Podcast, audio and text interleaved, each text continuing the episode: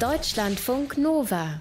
Grünstreifen. Es ist eine Geschichte, die wahrscheinlich jeder von euch schon mal gehört hat. Da sitzt jemand gemütlich auf dem Klo und plötzlich taucht da eine ausgewachsene Ratte in der Kloschüssel auf und sagt so, Hallöchen. Ähm, es ist wahrscheinlich keine besonders schöne Vorstellung, aber ich frage mich tatsächlich, können die das eigentlich? Ist das so eine Urban Legend, die man sich so erzählt oder ist es tatsächlich was, was in einer Großstadt beispielsweise passieren kann? Das wollen wir klären und zwar mit unserem Tierexperten, mit Dr. Mario Ludwig. Ludwig. Sag mal, ist da was dran, dass die Ratten wirklich aus der Kanalisation so durch die Toilette ins Wohnhaus kommen? Ja, Jenny, da ist also sicher was dran. Das passiert jetzt nicht gerade täglich, kommt aber immer wieder vor. Und wer ist dran schuld? Vor allem immer wieder wir Menschen. Oh nein, was heißt, wir sind dran schuld? Ja, weil bei vielen Menschen ist es ja Usus, dass sie größere Mengen so an Speiseresten über die Toilette entsorgen. Das machen die vor allem, um Müllgebühren zu sparen. Und wenn jetzt die Ratten in der Kanalisation auf diese Nahrungsreste stoßen, dann versuchen die, schlaue Tiere, die sie jetzt nun mal sind, bis zur Nahrungsquelle vorzudringen. Das heißt, sie wandern die Abwasserleitungen hoch bis zur Toilettenschüssel. Das ist ja wirklich krass. Also die Ratten, wie schaffen die das denn? Es ist doch super eng und alles irgendwie voll mit Wasser, diese, diese Abwasserleitung. Wie geht das? Ja, also es gibt für eine Ratte sicherlich angenehmeres als jetzt aus der Kanalisation durch diese wirklich sehr engen, zum Teil auch wassergefüllten Röhre äh, bis zum dritten Stock von einem Miethaus, Mietshaus hochzugehen. Ja. Aber wenn jetzt dort so eine fette Belohnung in, in, in Form von Nahrungsresten wartet, äh, dann geht es schon. Und vom körperlichen her ist es kein Problem. Ratten sind sehr zäh, sind sehr wendig, sind gute Kletterer, gute Schwimmer, gute Taucher. Also du wirst jetzt nicht erwarten können, dass eine Ratte jetzt also bis zum 25. Stock von einem Wolkenkratzer hochkrabbelt, aber so dritter, vierter Stock, das geht allemal. Okay, gut, dann weiß ich, wo ich jetzt hinziehe an dieser Stelle. die Nahrungssuche ist also ein Grund, ja. warum die Ratte da hochwandert äh, und irgendwie möglicherweise im Klo Hallöchen sagt. Aber gibt es noch mehr Gründe? Ja, es gibt noch einen weiteren Grund. Wenn jetzt ein Hochwasser ist, dann besteht ja für die Ratten, die in der Kanalisation leben, die Gefahr, dass sie auf einmal jämmerlich ertrinken. Ratten sind, wie gesagt, tatsächlich gute Schwimmer, aber die würden in dem Fall einfach von diesen gewaltigen Wassermassen vom Hochwasser einfach mitgerissen werden, würden fortgespült werden. Und da kann es eben passieren, dass die Ratten die Zuleitung zum Kanalsystem eben bis zum Hausanschluss hochwandern, einfach um diesen drohenden Fluten zu entkommen. Sag mal bitte ganz grundsätzlich, warum leben die eigentlich überhaupt in der Kanalisation?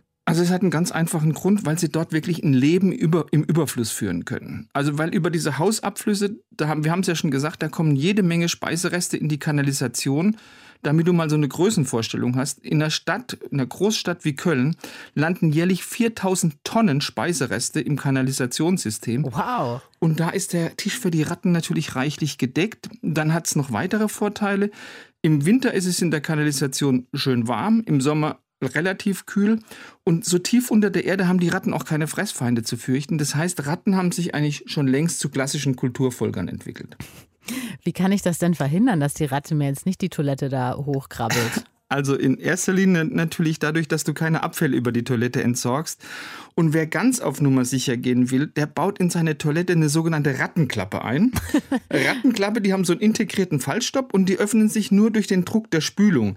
Dadurch bleibt dieses Fallrohr so eine Einbahnstraße und dadurch ist gewährleistet, hey, da kann keine Ratte mehr eindringen das sollte man eigentlich nur machen, wenn also Fälle von Ratten im Klo in der Nachbarschaft bekannt sind. Okay, also jetzt nicht so äh, prophylaktisch, Nein. jeder kauft Nein. sich jetzt so ein Ding. Aber sind die denn teuer?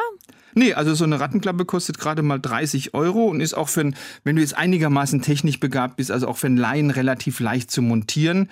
Aber du solltest immer einen Rattenbefall, also wenn du einen hast, immer den zuständigen Behörden melden. Ja, manchmal bist du sogar verpflichtet, einen Rattenbefall zu melden. Okay, verpflichtet, einen Rattenbefall zu melden. Was heißt das? Was muss ich in dem Fall machen? Ja, viele deutsche Städte haben eine sogenannte, du wirst jetzt staunen, Rattenverordnung und die schreibt eben vor, wenn du einen Befall hast, musst du das melden. Also beim zuständigen Ordnungsamt. Dadurch will man eine Seuchengefahr verhindern durch die Krankheiten, die von Ratten übertragen werden und man will natürlich auch die Schäden und die Verschmutzungen durch die Ratten eindämmen. Ja, das macht absolut Sinn. Äh, welche Krankheiten können denn durch die Ratten übertragen werden eigentlich? Äh, eine ganze Menge. Also Ratten können mehr als 70 verschiedene Krankheiten übertragen, also Salmonellen, Borreliose, Rattenband Bandwurm, Hantavirus, der sehr gefährlich ist. Und seit kurzem weiß man auch, dass Ratten häufig Träger von sogenannten multiresistenten Keimen sind. Die sind ja deshalb so gefährlich, weil sie Krankheiten wie Durchfall, Lungenentzündung und Blutvergiftung auslösen, aber Antibiotika gegen sie nicht mehr wirken. Deshalb werden die auch als Krankenhauskeime genannt. Und die gelangen offensichtlich über die Krankenhausabwässer in die Kanalisation und da werden sie von den Ratten aufgenommen und dann auch noch verbreitet. Also sehr unschön. Die Ratte aus der Kloschüssel. Vielen Dank dafür, Dr. Mario Ludwig, für die Einordnung und Erklärung, äh, was wir machen können. Und ja, kann tatsächlich passieren, ist keine Urban Legend. Danke fürs Gespräch. Gerne. Deutschlandfunk Nova. Grünstreifen.